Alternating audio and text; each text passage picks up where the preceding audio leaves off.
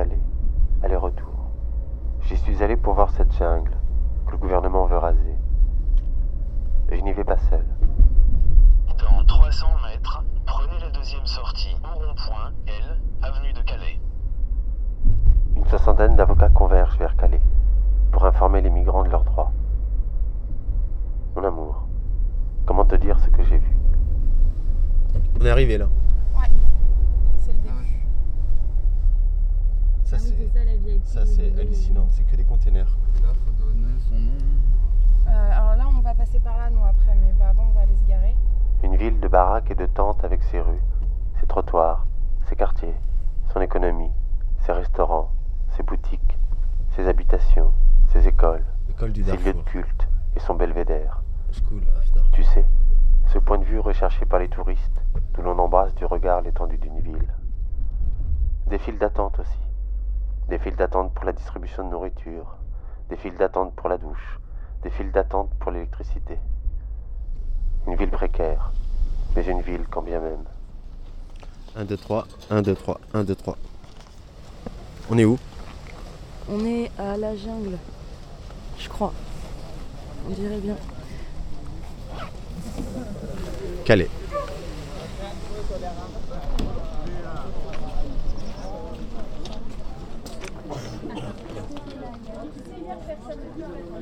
Je connais pas les zones, mais Ok, ok, ok. Euh, il y a une route entre les, les- les magasins et les restos. Si tu viens. euh, Oui, oui. Euh, si tu viens comme ça, à cette côté, de droite, il y a des, des abris derrière les, les restos et les, les magasins. On n'a personne là. Donc, ça, c'est entre la route des magasins et la ville, en fait. Oui, exactement. If we're only doing it till three, then we're not even like it's it's not going to be a problem. Um, I would say that if there's already a group there, then head like across the um, the road and go to the sort of like um, Ethiopian Eritrean bit, just like on the other side of that. If there's Excusez-moi. C'est une radio à Marseille qui s'appelle Radio Grenouille. Ouais.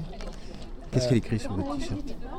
Euh, il est écrit euh, Refugee Lawyer. On a décidé de parler anglais, on est avocat euh, pour les réfugiés. Euh, pour certains d'entre nous, c'est notre travail quotidien.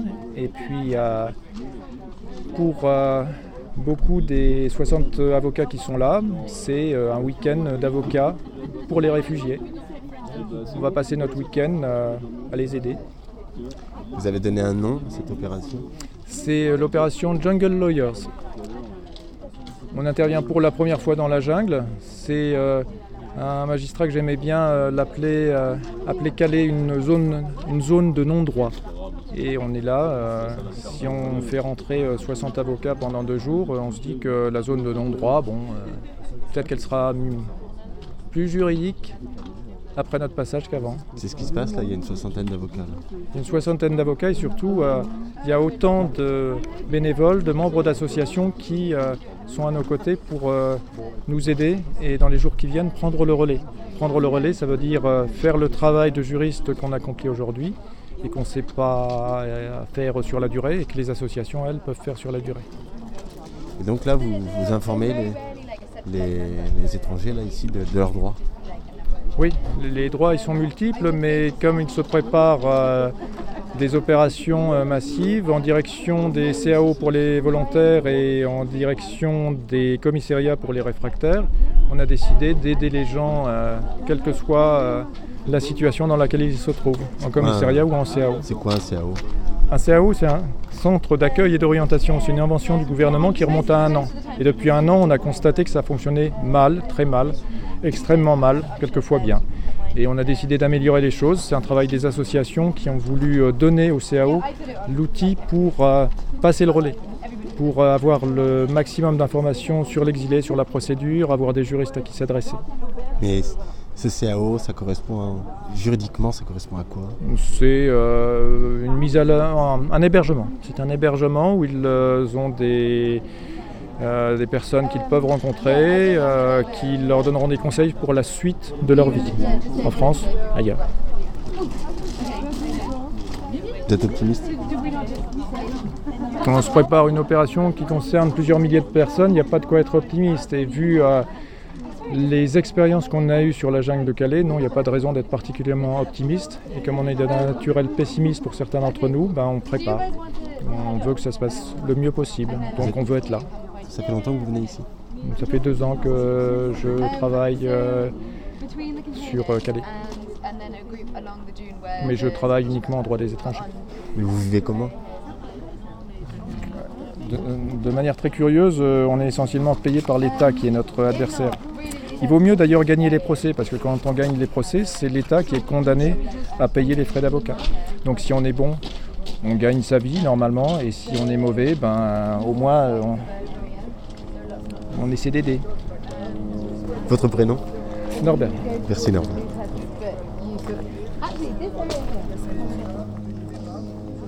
On est où Anna? À Calais, dans la jungle, à côté de Calais. On est entré par la route des dunes. C'est le 16 octobre 2016. Il est 11 heures.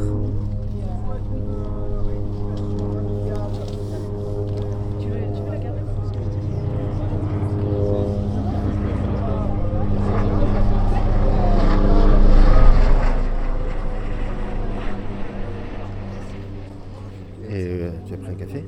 Oui. Dans un café ici. Ici, euh, si on se souvient bien, il y avait, il y avait 10 endroits différents euh, jusqu'à fin mars 2015. hein. C'était, il y avait trois squats. Il y avait Galou, euh, il y avait une petite maison euh, rue Jules Verne, je crois, avec euh, des jeunes. Et il y avait la maison des femmes, mais qui, qui avait ou qui était en train de se transformer en logement officiel pour les femmes. C'était route de Saint-Omer. Il y avait trois halls, halls de bâtiments. Il y avait l'église, nous on dit l'église Saint-Pierre, mais sur, près du port. Il y avait le hangar Paul euh, de Vaux et il y avait le BCMO qui donnait sur la place de Flandre, euh, un bâtiment aussi avec un hall où il y avait des, Soudanais. Et il y avait euh, quatre euh, jungles. Il y avait Leader Price près du tunnel.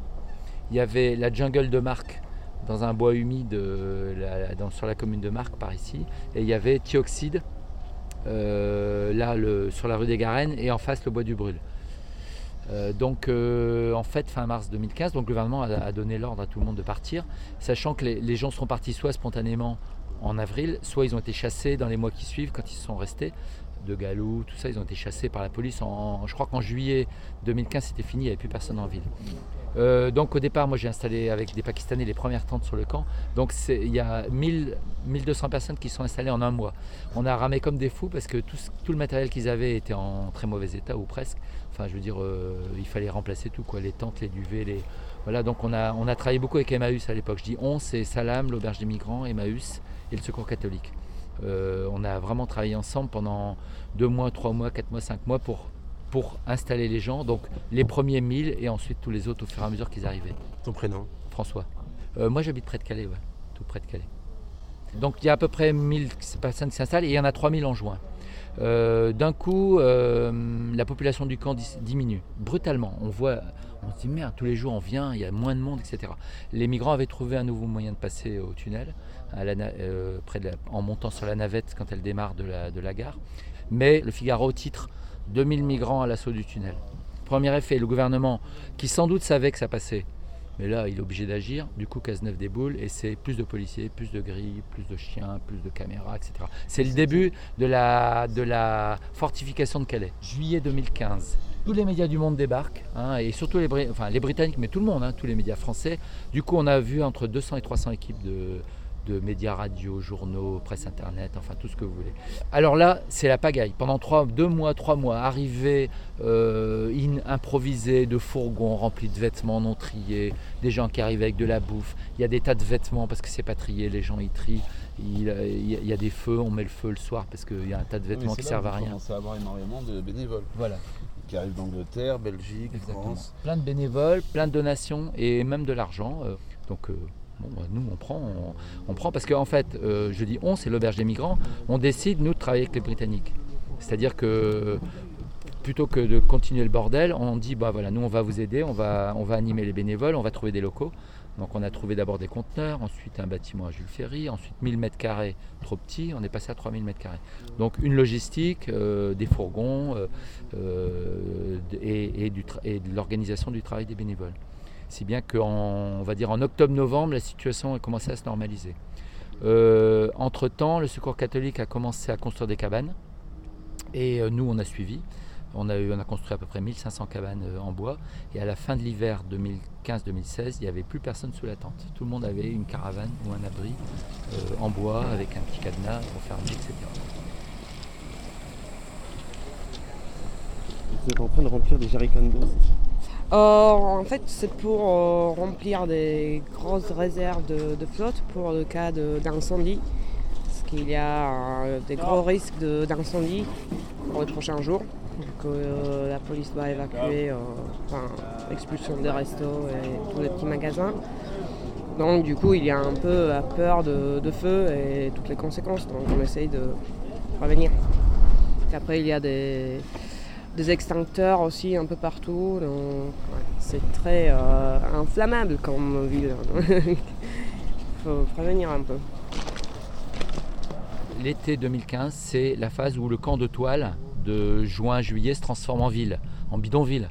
Hein, les gens du Pérou ont analysé ça mieux que moi, Cyril Hanap aussi, tout ça. En fait, ça devient une ville. Pourquoi? Parce que ça construit. Et aussi parce qu'il y a des échoppes qui s'ouvrent, des restaurants, des, euh, artistes aussi, euh, des architectes. Il y a des gens qui construisent des machins un peu intéressants ici ou là. Euh, il y a même des réfugiés qui commencent à faire des choses passionnantes comme la Maison Bleue sur la colline, les écoles qui s'ouvrent, les mosquées qui s'ouvrent, Zimaco qui fait son, son école laïque du chemin des dunes, la bulle aussi avait un dôme amené par les Anglais, du théâtre, du cinéma. Enfin vraiment c'est la période avec du recul la plus passionnante de la jungle. Et cette période dont tu parles, elle est terminée. Alors voilà, le, le gouvernement voit ça d'un mauvais œil euh, et tout le monde voit ça d'un mauvais œil. Euh, une ville qui se crée, une ville qui naît, euh, des, un courant de solidarité, des courants de solidarité qui se créent entre les réfugiés et les bénévoles, des, des réfugiés qui prennent des initiatives, les restaurants, les épiceries. À un moment donné, il y a au moins 400 emplois ici qui sont créés sur le. 400 emplois Ah ouais, entre les restaurants, les hammams, les coiffeurs, etc. Le gouvernement va- casse ça. En, deux, en plusieurs phases. La première, c'est la destruction de la bande des 100 mètres. Donc déjà, on détruit des abris. La deuxième, c'est la démolition de la partie sud. C'est mars 2016. Et la troisième, c'est juillet 2016, la fermeture des restaurants, des épiceries euh, ici. Et la phase maintenant euh, qui vient, c'est la destruction de ce camp avec une grosse, euh, une énorme euh, ambiguïté, c'est qu'au départ il a été question de détruire le bidonville, et quand Hollande est venu, la, décision, apparemment, elle n'a jamais été démentie, c'est tout fermer, tout détruire. Plus de camps dans le Nord-Pas-de-Calais, plus de Jules Ferry, plus de CAP, plus de camps à Grande-Sainte. On fait le vide. Voilà, ces trois phases, hein, ce camp de tentes qui se constitue, la ville qui se crée et puis euh, comme, euh, la, dé- la- la démolition de, la ville. Parce qu'en fait, quand le gouvernement a détruit la partie sud, il a cassé vraiment l'énergie des gens. Parce que avant, on avait dit aux migrants, vous pouvez rester là pour un temps indéterminé. Donc les gens, ils sont projetés sur un, avenir, euh, même à court terme, mais un avenir ici. Ils ont construit, ils ont, ils ont, ils ont créé des restaurants, etc. Puis d'un coup, on leur dit, bah non, vous ne pourrez pas rester là. Demain, vous ne pourrez pas rester là. On détruit le, le sud et on va détruire le nord. Du coup, bon, l'énergie, elle, va elle a baissé et il, y a eu des choses qui sont ouvertes après, mais pas au même rythme, pas du tout de la même, euh, de la même façon. C'est-à-dire que la partie sud, c'était la partie la plus vive, Vivante. la plus vivante. Ah oui, elle était la plus, peup- la plus peuplée aussi. hein. Il y avait pour nous, il y avait à peu près 3500 personnes. Le gouvernement il disait 800 à 1000, hein, mais bon. Et euh, ici, il y avait 1000 à 1200 habitants, pas plus sur la partie nord.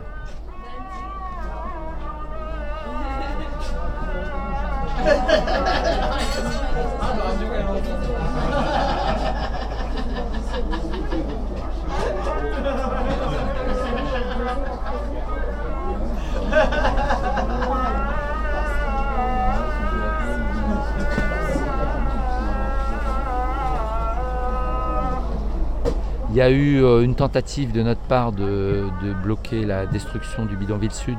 La seule chose qu'on a obtenue, c'est le maintien des lieux de vie, mais dont une partie est partie après en fumée. On euh, on sait, on sait pas vraiment euh, qui en est responsable. Des gamins excités ici, euh, l'extrême droite, euh, la police elle-même, euh, on ne sait pas. Et euh, contre, non pas la fermeture, elle était déjà faite, contre la destruction ici des restaurants et des échoppes. Là, on a gagné au tribunal administratif, mais on a perdu récemment. Sur quel argument vous avez gagné? On a gagné sur l'argument euh, tout à fait juste, qui était que ces restaurants ne faisaient pas que vendre, ils donnaient aussi, parce que dans ces pays-là, que ce soit l'Afrique de l'Est ou le Moyen-Orient, on ne laisse pas les gens mourir de faim. Donc ils vendaient des repas, beaucoup aux bénévoles, mais ils en donnaient. Et aussi, surtout, ça servait d'abri quand il pleut, de lieu de convivialité, de, de- de- d'école quelquefois même. Et il y avait notamment le Kids Café qui servait spécifiquement à protéger les, les gamins. Donc, euh, et nos arguments ont été entendus. Puis en, en cassation, je pense que j'étais pas là, mais le gouvernement a dû dire, vous savez, euh, tout va disparaître. Donc euh, pourquoi Tout à l'heure, quand tu as dit qu'il y avait 400 emplois là, ici, est-ce que pour le coup aussi, tu as rencontré des, des- des migrants qui finalement se disaient, bah, on peut peut-être rester là. Finalement, il y a une petite activité, j'ai un petit commerce, je vais peut-être rester là. Bien sûr, Euh, notamment des gens qui ont deux catégories, des gens qui ont été euh, déboutés du droit d'asile, donc de toute façon savent qu'ils n'ont aucune chance de pouvoir rester euh, euh, légalement, et euh, soit des gens qui ont des papiers, qui avaient des papiers, mais qui n'ont pas de boulot, qui n'arrivent pas à déclencher les aides sociales, ou ne veulent pas, parce qu'il y a aussi des gens qui ne veulent pas vivre du RSA ou autre, et qui ont effectivement ouvert un petit restaurant, une petite épicerie ici. Voilà, pour 400, 500 personnes peut-être, c'était une activité qui, leur, oui, qui leur permettait d'envisager de rester, tout à fait. Est-ce que tu peux nous dire quand même là où on est, là, là où on discute là? Ben écoute, euh, on est, euh, on est sur dans un endroit charmant, au bord d'un étang. Il n'y a pas de pêcheurs aujourd'hui, tiens, parce qu'il y a plein de poissons dans cet étang. Euh, on est sur un, dans l'arrière-boutique d'une- d'un d'un- d'un petit restaurant. euh, Chez Samy, je crois. Ouais, chez Samy, qui continue à essayer de fonctionner malgré euh, la fermeture administrative. C'est-à-dire que ici, ça fonctionne au, au ralenti. Euh, ça risque de s'arrêter parce que comme le- le- le- la justice a donné droit à l'État de détruire les restaurants, on, nous on s'attend à ce que la semaine prochaine, euh, c'est-à-dire euh, à partir du 17 octobre, avant l'évacuation proprement dit du camp, les- ces restaurants soient détruits, histoire que le gouvernement montre ses muscles. Toi, dans quel restaurant tu es allé?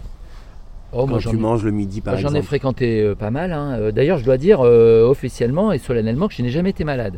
hein, parce qu'on a, on a, on a prétexté des raisons sanitaires de, de fermer les restaurants, mais euh, il n'y a jamais personne qui était malade ici. De toute façon, la cuisine, euh, il n'y a pas de frigo ou il n'y en a pas beaucoup.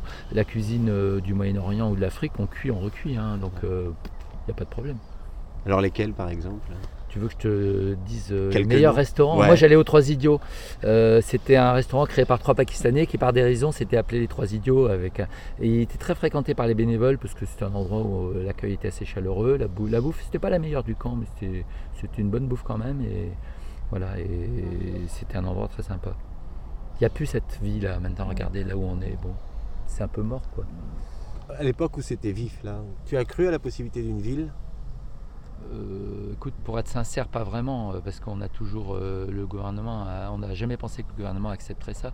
Mais bon, on, est- on- on rêvait un peu, on a rêvé avec le Pérou qui a fait Ouais. sa, sa- Pôle d'exploration des ressources urbaines. voilà, exactement, qui a fait son projet euh, en disant voilà, il y a une dynamique, une énergie, et transformons ça en, en, en- en construisons et transformons ça en ville. Et on pouvait, hein. Il aurait su- Moi, j'avais pris les paris que si ça reste, si le gouvernement faisait rien, il y avait des gens qui allaient commencer à construire en dur, à rentrer des parpaings et du béton.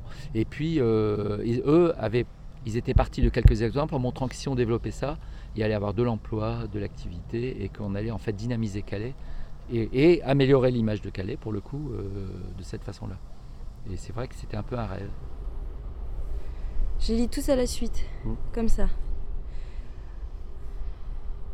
Anar of Kudahar, le Kaboul Café, Afghan Chicken Soup, Kako Shop, Hair Salon, Hamid Karzai Restaurant, New Kabul Restaurant, Peace Restaurant, Zazai Shok Yan, Kabul Sky Shop, Afghan Friend Shop, Tiger Shop, Afridis Shop, Mosquée. Sunshine Restaurant, Bagland Shop, Love Peace, London Bread, Cannes Shop, Tastyland, Restaurant of Abdullah et Arif Khan, Sami, Bismillah, White Mountain, Welcome Restaurant, Kids Café Jungle Books, Kid Restaurant Free Food, Mia Tandoori, Ariana Restaurant, Khorasan Restaurant, Hair Cutting, Afghan Naan Shop, Milkshake, Passion, Liberté, Légèreté.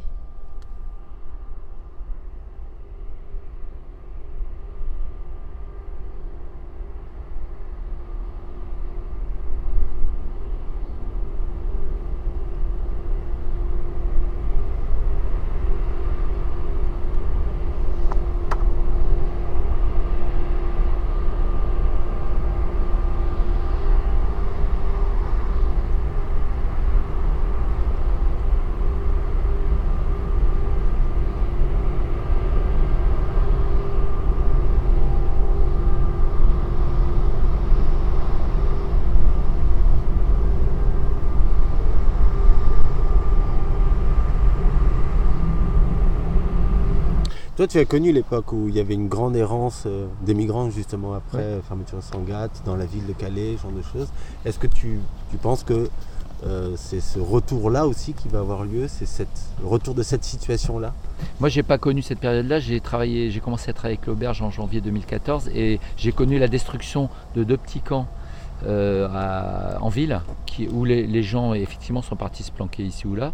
Et donc euh, nous, on allait aider l'un ou l'autre ici ou là. Et puis les flics arrivaient, les chassaient, euh, euh, déchiraient leurs tentes, embarquaient les affaires, etc. J'ai connu cette chasse, chasse aux migrants hein, que réclame Madame Bouchard aujourd'hui.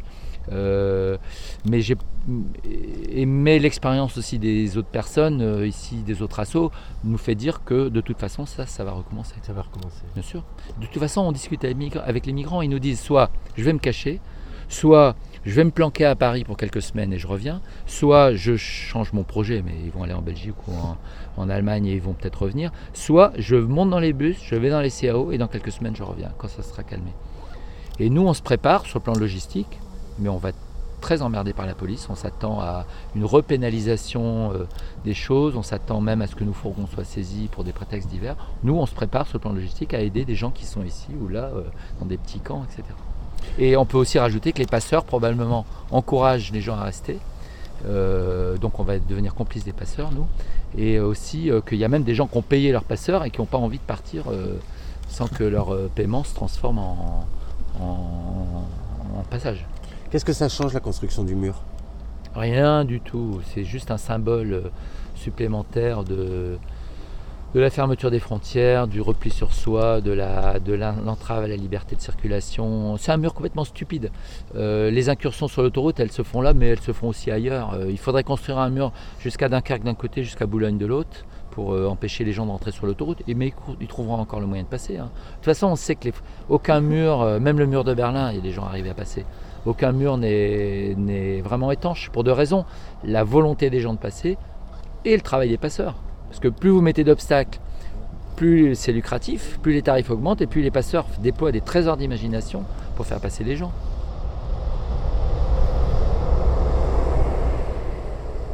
Et puis il y a l'État. L'État qui tente de s'y imposer avec son quartier ultra sécurisé, interdit aux visiteurs, fait de containers, coupé de la ville, fait pour que la ville n'y entre pas, fait pour que la ville n'y soit pas possible, fait pour que la ville se réduise au sommeil.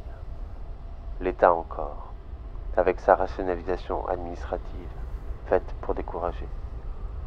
À Calais, mon amour, l'État veut tuer la vie. C'est son obsession. Et la vie ici, c'est la ville.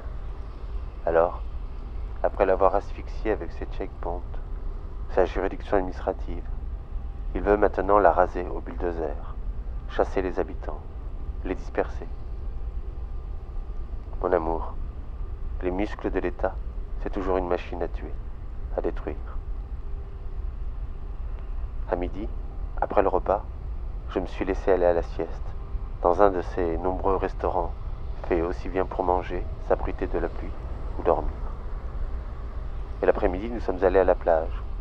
C'est à quelques mètres, en bordure de la ville, le long de ce qu'il faut bien appeler une frontière militarisée. La plage, cet horizon cruel qui nous fait refluer vers la jungle. La jungle, cette ville improvisée, coincée entre la mer et les barbelés. Calais aurait pu être un port, mais c'est un camp. Un camp, mais une ville quand bien même. La frontière ici est terrifiante. Deux hautes barrières surmontées par des barbelés militaires, des miradors ultramodernes, une compagnie de CRS à demeure et l'autoroute.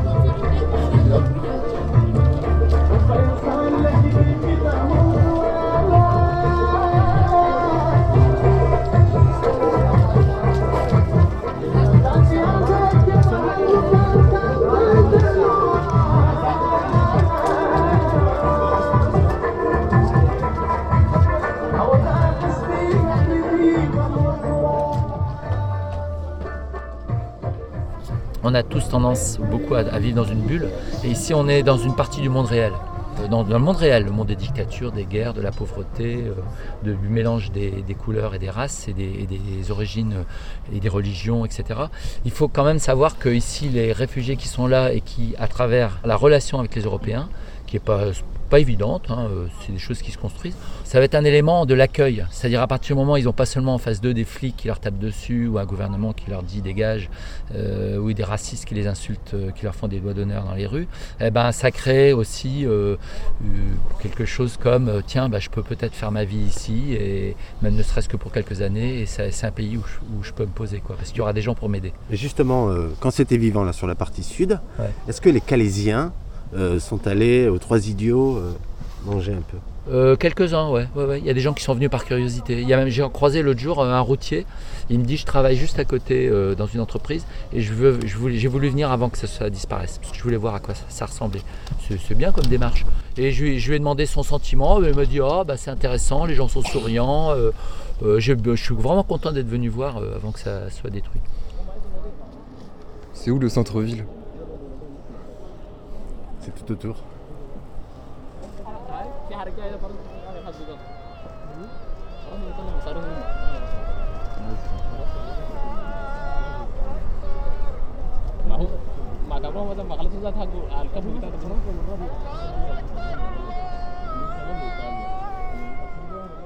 Le chemin qui mène à la plage porte les stigmates de la répression, des batailles quotidiennes avec la police. Chaque nuit, ici, c'est à recommencer.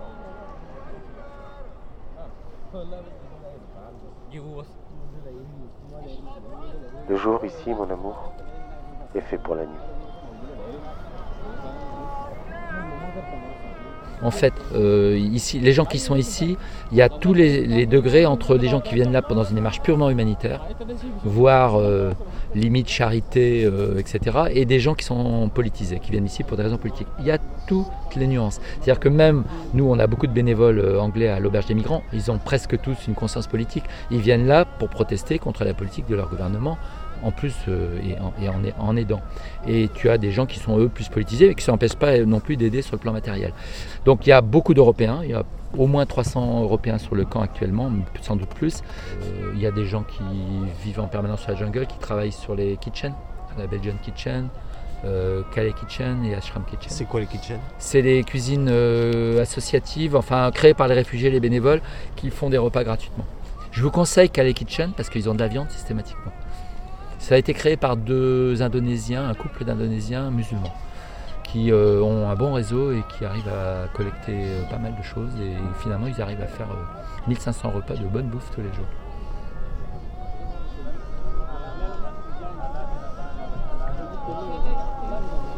On est où là, Léa? Là, on est dans le quartier, là c'est le quartier soudanais, là on a le, les conteneurs donc, euh, où il y avait aussi des réfugiés. Et là, on se dirige vers donc, le centre Jules Ferry. Le conteneur, c'est un enclos là euh, Ben ouais, c'est fermé en fait par des, par des grilles. Et si tu veux, les gens qui dorment dans les conteneurs, les réfugiés, pour rentrer, c'est par empreinte palmaire. Donc tout le monde ne peut pas rentrer, que les gens qui sont enregistrés euh, comme vivant dans les conteneurs. Ça fait combien, de temps que tu es ici toi? Ça fait 20 jours. 20 jours? Ouais. L'association, c'est Utopia C'est ça, ouais. C'est quoi comme asso C'est une asso euh, bretonne qui organise ici, qui s'occupe de ramassage de déchets. on fait la distribution de sacs poubelles. Euh, on participe euh, aussi au cours de français à l'école des dunes. Et, et ensuite, qu'est-ce qu'on fait? On participe aussi à la, à la préparation des repas de la Belgium Kitchen. Tu manges où bah, Ça dépend, euh, plusieurs restaurants, il y en a plein. Lequel par exemple ce midi par exemple euh, Ce midi, où est-ce qu'on a mangé euh, Chez Samy. Moi j'ai mangé chez Samy. Et après il y en a, il y en a plein. Si les filles qui viennent, tu fais quoi Toi? J'ai peur déjà. Et moi je n'aime pas la violence, je suis pas dans, le, dans la lutte. Donc c'est triste à dire, mais je pense que je partirai. Parce que je sais que ça sera violent. Le démantèlement sera violent. Quand tu dis les flics, c'est pour le démantèlement. Mm. Et, moi, psychologiquement, je peux pas, je peux pas avoir ça. Tu sais, le, on s'est promené là le long, du, le long de la barrière. Mhm. C'est assez terrifiant. Ouais. Il y a plein de, de restes de, de bombes lacrymogènes par Mhm. terre et ainsi de suite. Ça a l'air de canarder souvent. Ouais, c'est quand il y a des dougars. C'est quoi des dougars Dougar, c'est en fait quand ils bloquent un camion sur l'autoroute, ils crient Dougar et tout le monde euh, court en fait sur le, enfin les réfugiés courent sur l'autoroute pour euh, pouvoir monter dans les camions. Ça c'est un mot de la jungle. Dougar. Ouais, Dougar. Et là ils balancent bombe lacrymo euh, beaucoup. Dougar. Mm. Il y a plein de mots. La jungle c'est une ville, mais c'est aussi il y a même un dialecte de la jungle qui s'est créé. Il y a beaucoup de Soudanais et tout le monde ne parle pas le même arabe et il y a vraiment euh, des mots spécifiques à la jungle. Tu vois, par exemple, j'ai acheté des cigarettes, elles s'appellent les Jungle Jungle. cigarette. Ouais. Et il y a des mots universels. Mouchkila, problème. Mouchkila. Mouchkila. C'est problème. Ici, on dit beaucoup ça. Comme dans tout bidonville ou tout camp, euh, il y a des trafics. hein, euh, euh, je- bon, les conditions de vie sont, restent euh, quand même euh, au, moins précaires, même mauvaises. hein. Quand il pleut ici, que tu es sous la tente, c'est quand même un peu difficile. Il y a des tentes qui ont été encore noyées il n'y a pas très longtemps. Euh, il y a, oui, il y a des trafics. Le Calais, quand même, est un endroit qui n'est pas contrôlé par les passeurs. Euh, il y a eu des tentatives vraiment sérieuses hein, de groupes de passeurs. Tu veux dire la jungle Oui, la jungle. Ouais. Elle n'est pas contrôlée par les passeurs, ce qui n'est pas le cas du camp de Grande-Sainte, qui aujourd'hui est contrôlé par les passeurs kurdes. Euh, C'était euh, le camp aussi, un autre camp euh, du côté de Steinwerk, je crois, près de Dunkerque, où il faut payer pour entrer. hein. Tu payes les passeurs pour avoir droit à ce que les associations distribuent gratuitement. Mais ici à Calais, c'est trop grand. C'est incontrôlable. Et puis il y a trop de nationalités. Il y a eu des bagarres qui sont liées à ça, à des tentatives d'appropriation euh, par, les passeurs, mais ça n'a jamais été vraiment un succès. Il y a eu des, tentatives de trafic de drogue, euh, soit par des passeurs qui ont tenté de, de- de qui drogué des gamins pour ensuite les utiliser pour faire du trafic. On peut, je pense pas qu'ils aient vraiment réussi. Euh, S'ils ont réussi, c'est sur une poignée de, jeunes. Il y a eu aussi des trafiquants de drogue ex- extérieurs qui sont venus, notamment une espagnole. Euh, donc euh, il y a ça, il y a un peu de prostitution euh, parce qu'il y a des femmes qui essaient de gagner leur passage comme ça. Et c'est souvent des femmes qui ont déjà été agressées sexuellement ou violées pendant leur voyage, souvent, c'est ce qu'on sait. Moi je ne sais pas, mais des gens qui ont parlé avec elles me le disent. Il y a une partie de cette prostitution qui est exploitée par des, macros, mais probablement pas la totalité. C'est-à-dire qu'il y a des femmes qui sont euh, autonomes, si on veut, dans leur, euh, dans leur, euh, leur, la prostitution. Il y a du trafic de tabac, mais ça, vous savez, c'est si on peut acheter du tabac moins cher en Belgique, c'est à cause du règlement européen, et qu'après ils fassent des cigarettes avec, qu'ils les vendent. Moi, je n'appelle pas ça un trafic, j'appelle ça un métier. Donc voilà, en gros, des bagarres, il y en a, comme partout, mais il n'y a, y a pas eu de grande bagarre depuis longtemps, depuis juillet, je crois. Et à ce titre-là, euh, euh, les bagarres sont quelquefois provoquées par des incidents mineurs entre deux personnes qui dégénèrent en, avec des groupes qui se battent les uns contre les autres. Mais il y a des représentants de communautés qui se font, qui sont écoutés par les communautés, donc qui jouent un rôle de pacification. Il y a les imams. Tu disais ici, il y a des gens, des, des gens qui s'aiment, il y a sans doute des enfants qui naissent. Il y a des enfants qui naissent. Bah oui, il y a pas mal de femmes qui arrivent enceintes ou qui tombent enceintes ici parce qu'elles arrivent en couple et Il y a des gens qui meurent aussi. Oui. Il y a un cimetière. Oui. Il est où? Alors, il y a un- euh, quand les gens sont trouvés morts sur l'autoroute ou les roues d'un train ou dans leur cabane, c'est arrivé deux fois. euh, S'ils sont identifiés, euh, soit leur corps est rapatrié, si la famille le souhaite, il est rapatrié euh, dans leur pays. Il y, a une, il y a une collecte, il y a des collectes qui sont faites. Il y a notamment des communautés musulmanes en Grande-Bretagne qui payent euh, pour ça, ou bien ils sont enterrés religieusement, ici au carré musulman. Dans le doute, ils sont souvent au carré musulman. Parce que comme il y a 80% des gens qui sont musulmans ici, il y a une présomption qu'ils sont musulmans, ils sont, ils sont mis dans le carré, mais qui est aussi, je crois, le carré des indigents. Donc ils sont, ils sont euh, enterrés ici à, à Calais, dans le cimetière euh, ouest, hein, près, de, près du port. Et il y a en général une cérémonie religieuse où il y a souvent 2 à 300 migrants qui, réfugiés qui viennent, ou bien ils sont enterrés sous X.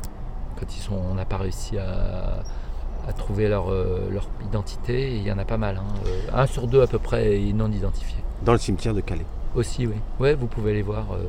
Il y a des tombes avec juste un, juste un- une baguette, enfin une euh, plaquette de bois marquée euh, une date et puis X euh, décédé telle date.